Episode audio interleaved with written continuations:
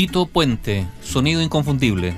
El compositor y percusionista estadounidense, una figura legendaria de la música latina, conocido como El Rey y que murió el 31 de mayo del año 2000. Ernesto Antonio Puente había nacido el 20 de abril de 1923 en Harlem, como dicen, el barrio de Nueva York, en una familia puertorriqueña. Se sentía muy, muy orgulloso de sus orígenes. Crecí, dijo, en un lugar del este de Harlem donde el jazz y la música latina estaban muy relacionados. Y el matrimonio del jazz con la música latina es la unión más linda que haya existido.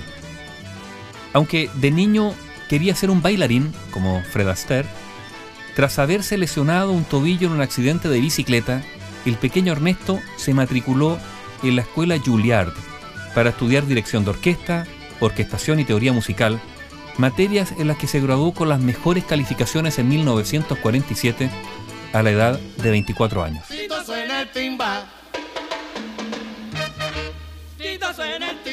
En su adolescencia ya había empezado a tocar con bandas locales y muy pronto y su familia, también sus amigos, vieron en él a un niño prodigio.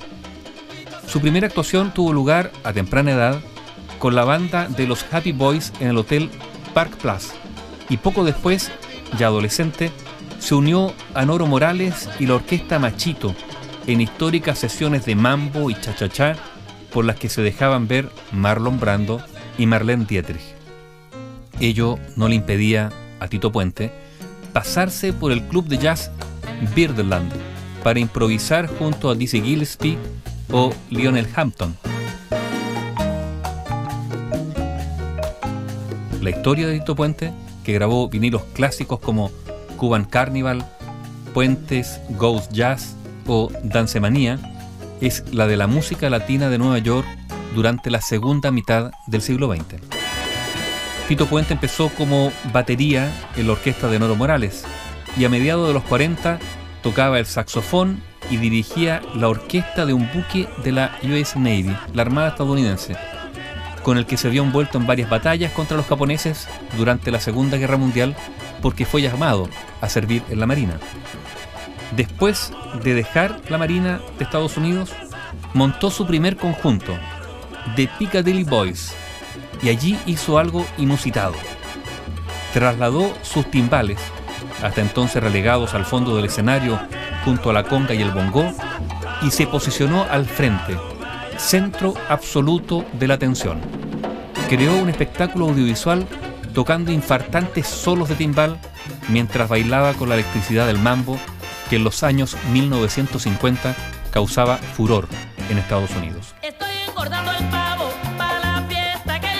Tito Puente hizo una dupla histórica con la cantante cubana Celia Cruz, que se recuerda mucho, pero la lista de músicos importantes que trabajaron con él incluye muchísimos nombres, como Cachao, Vicentico Valdés, Miguelito Valdés, Santos Colón, Rolando Laceri, Oscar de León, Héctor Lavoe, Ray Barreto, Willy Bobo, Mongo Santamaría, Charlie Palmieri, Mario Bausá, Patato Valdés, Stan Kenton y Count Basie. A Tito Puente se le puede ver incluso en películas. La película Los Reyes del Mambo, allí toca canciones de amor al lado de Antonio Banderas y en Días de Radio de Woody Allen hace el papel de su viejo amigo Xavier Cugat. Grabó Tito Puente más de 110 discos bajo su nombre, además de haber colaborado en un número incalculable de discos de otros artistas. Obtuvo cinco premios Grammy y su rostro sonriente se recordará casi tanto como sus capacidades musicales. Tenía mucho humor. En los conciertos, por ejemplo, se le ocurría presentar Oye cómo va, que estamos escuchando, como aquella canción que compuso Carlos Santana. En realidad, la había escrito él muchos años antes de que el guitarrista la hiciera famosa. Además, Puente hacía alarde de su astucia. Grababa números accesibles, comerciales, para después contraatacar con sesiones experimentales, descargas de percusión afrocubana y miniaturas instrumentales del jazz más sofisticado. Hacia 1960, Puente se encumbró como el principal músico de mambo de la década y con su fama ya consolidada, a fines de la misma, desarrolló una singular fusión de mambo, big band y jazz. Tito Puente murió a los 77 años, la noche del miércoles 31 de mayo del año 2000 en Nueva York, tras una operación de corazón de más de 17 horas.